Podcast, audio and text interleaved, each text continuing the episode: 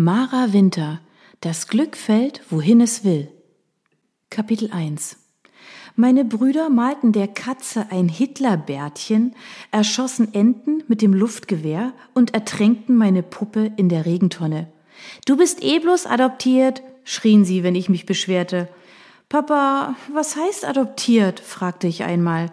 Dass Leute sich ein Kind aussuchen, das keine Eltern hat und es mit nach Hause nehmen und wie ein eigenes Kind aufziehen. Also nicht verwandt, wollte ich wissen. Die Vorstellung gefiel mir sehr gut, dass die drei gemeinen Kerle und diese mürrischen Leute nicht meine richtige Familie waren. Mama, bin ich adoptiert? vergewisserte ich mich. Natürlich nicht. Denkst du, sonst hätten wir dich ausgesucht?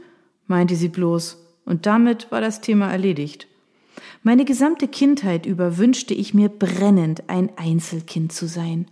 Einzelkinder trugen Kleidchen mit Spitzenkragen wie meine Freundin Angela und lebten mit ihren Eltern in einem schön geweißelten Haus, nicht in so einer verblichenen Schuhschachtel mit abblätterndem Putz. Sie mussten nicht die gebrauchten Kleider ihrer Brüder tragen und ihre Süßigkeiten nicht mit drei raufenden Idioten teilen. Noch lieber hätte ich aber eine Schwester gehabt. Ich beneidete meine Cousinen Aurora und Maria, dass sie keine Brüder, dafür aber einander hatten. Sie hatten auch ein super Verhältnis zu meiner Tante Silvia, die sich geduldig all ihre kleinen und großen Kümmernisse anhörte und ihnen täglich drei liebevoll zubereitete Mahlzeiten servierte. Mach dir ein Brot, wenn du Hunger hast. Ich habe 20 Jahre lang gekocht, das reicht, erklärte meine Mutter, wenn wir uns über fehlende Mittagessen beschwerten. Das mochte sogar stimmen, nur war das leider in den 20 Jahren vor meiner Geburt gewesen. Meine Pubertät war noch viel schlimmer als die Kindheit und ich nutzte die erstbeste Chance und zog weg. Seither traf ich die Familie nur noch, wenn es sich absolut nicht vermeiden ließ. Ich rettete mich in kurze, perfekt choreografierte Besuche, bei denen ich mit niemandem in echtem Kontakt kam. Im Gegensatz zu meiner Mutter hatte ich mir meine beiden Kinder sehnlichst gewünscht und kümmerte mich wirklich um Till und Lotte. Leider danken sie mir das weder damit, auf mich zu hören, noch mir ein kleines bisschen Luft zum Atmen übrig zu lassen. Sie hatten es geschafft, innerhalb von fünf Jahren nicht nur meine Figur, sondern auch meine Karriere und meine Ehe zu zerstören. Das sagte ich natürlich niemandem. Ich bin ja nicht bescheuert. Jedenfalls nicht total. Ein bisschen vermutlich schon, sonst hätte ich meinem Mann nicht geglaubt, dass man Kinder und Karriere bestens unter einen Hut bringen kann. Als Hagens Einladung zur Taufe seiner Tochter bei uns eintraf, passte es mir kein bisschen. Erstens kam sie gerade mal drei Tage vor der Feier an und dann auch noch ausgerechnet einen Tag vor Tills sechstem Geburtstag. Und außerdem war mein letzter Besuch in Kirchbach erst ein halbes Jahr her und der Abstand damit viel zu kurz.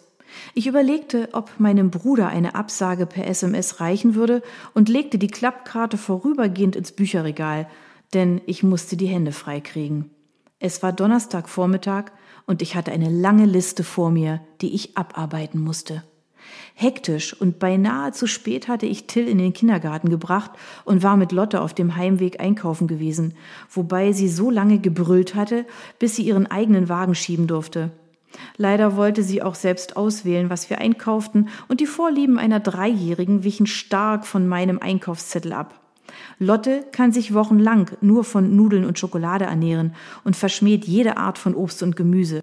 Seit ich mit ihr allein zu Hause war, ernährte ich mich daher überwiegend von Kaffee mit Milch und zwischendurch hektisch eingeworfenen Kleinigkeiten, wenn mein Blutzuckerspiegel absagte. Ich beneidete meinen Mann Stan heftig darum, dass er immer noch jeden Tag mit den Kollegen in der Kantine essen konnte und manchmal sogar meinen Sohn um den ausgewogenen Speiseplan in dem Kindergarten. Doppelt zu kochen war mir zu aufwendig und Lotte war so dünn, dass ich ihr nichts Falsches vorsetzen wollte, denn sie konnte problemlos drei Tage lang hungern, um mir zu zeigen, wie sehr sie meine Wahl verabscheute. Also gab ich meistens nach und brachte nur noch auf den Tisch, was sie mochte. Pfannkuchen, Nudeln mit nichts, Reis mit nichts, Spätzle mit nichts, Kaiserschmarrn oder Nutella-Brot Gelegentlich gönnte ich mir Pesto oder eine Soße dazu, wenn Lotte nicht aufpasste. Meiner Figur hatte diese Ernährung gar nicht gut getan, während meine Tochter rank und schlank durch ihr junges Leben stolperte. Niemals hätte ich mir in meiner Zeit ohne Kinder vorstellen können, dass ich Jahre später von einem kleinen Diktator durch den Supermarkt gescheucht werden und meine Befehle in Empfang nehmen würde, welches Bäh wir im Supermarkt lassen sollten. Wir einigten uns schließlich nach harten Verhandlungen auf Milch, Saft, Brot, Tomaten, Schokoladenkekse und Waschpulver, wohingegen ich die Zwiebeln und das Suppengemüse zurücklegen musste. Vor der Kasse luchste sie mir noch zwei Schokoriegel ab, die sie sofort im Auto aß. Als wir vor unserem Haus parkten, blieb ich kurz sitzen, weil ich einfach zu erschöpft zum Aussteigen war. Es war erst halb zehn Uhr morgens. Mama, Mulli! Meine Tochter war mit den Süßigkeiten fertig und brauchte einen Ersatz, den sie in ihr schokoladenverschmiertes München stecken konnte. Ich kramte in meine Handtasche, fand nichts und resignierte. Gleich würde sie mich wieder anschreien. Wir sind gleich in der Wohnung und dann bekommst du deinen Schnulli, schmeichelte ich, aber sie legte schon los. Ich hielt mir die Ohren zu und betrachtete Lotte im Rückspiegel. Die blonden Haare standen ihr wild vom Kopf und sie sah aus wie ein wütendes Küken. In diesem Stadium war jedes Argument sinnlos. Sobald ich mich aufraffen konnte, stieg ich aus, schnallte die zeternde Sirene ab und schleppte uns mit den Einkäufen ins Haus. In der Wohnung steckte ich Lotte als allererstes den Notfallschnuller vom Schlüsselbrett in den zornigen Mund und verstaute dann die Einkäufe in der Küche. Noch bevor ich mir einen Kaffee machte, beseitigte ich das Chaos in der Garderobe. Schuhe ins Regal, Jacken auf den Haken, schmutzige Socken in den Wäschekorb. Lotte sah mir ungerührt zu und zeigte mir, welche Stellen noch dreckig waren.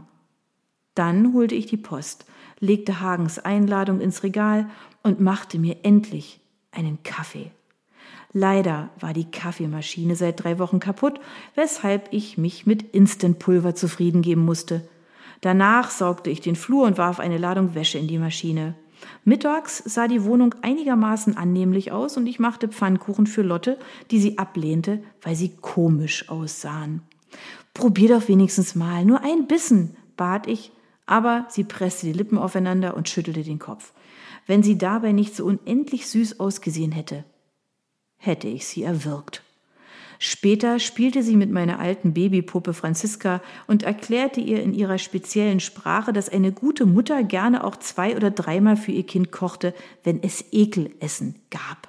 Ich machte das Radio an und legte mich kurz aufs Sofa.